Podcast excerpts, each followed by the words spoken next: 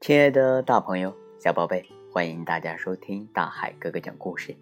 今天大海哥哥给大家讲中国经典民间童话故事，故事的名字叫做《精卫填海》。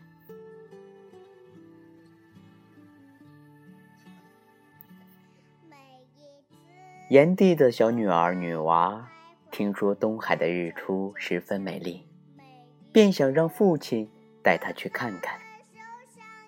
可是，炎帝有很多事务要处理，每天都忙得团团转，根本没有时间陪女儿。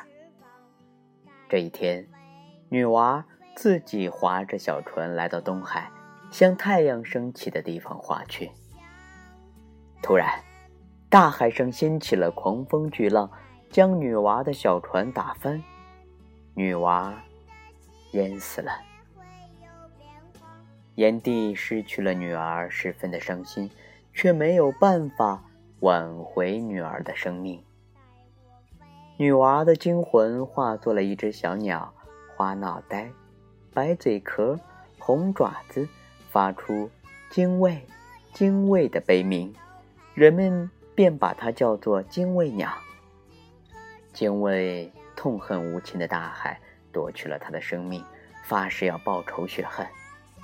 精卫从山上衔来一粒小石儿、小石子儿，然后飞到大海上空，悲鸣着把石子儿投下去，想把大海填平。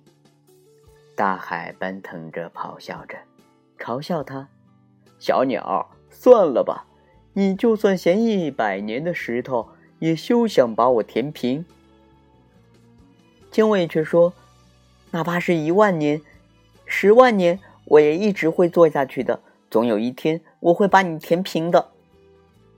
就这样，精卫日复一日的往大海里投小石子儿。一天，一只海燕看见了精卫，了解情况后，它被精卫永不言弃的精神打动了，于是他俩结为夫妻。后来，海燕和精卫生下了许多小鸟，雌的像精卫，雄的像海燕。小精卫和他们的妈妈一样，也去衔石填海，直到今天，他们的后代依然坚持着。好了，亲爱的大朋友、小宝贝，今天大海哥哥和大家分享的精卫填海的故事到这里就要和大家说再见了。希望我们的小朋友，嗯，能够离水坑啊、池塘啊远远的。如果说想玩水的话，一定要有大人的照看，并且得到。爸爸妈妈的同意。好了，亲爱的大朋友、小朋友，今天呢，嗯，讲到这里，大海哥哥就要和大家说再见了。如果你有喜欢的童话故事，也可以给大海哥哥留言哦。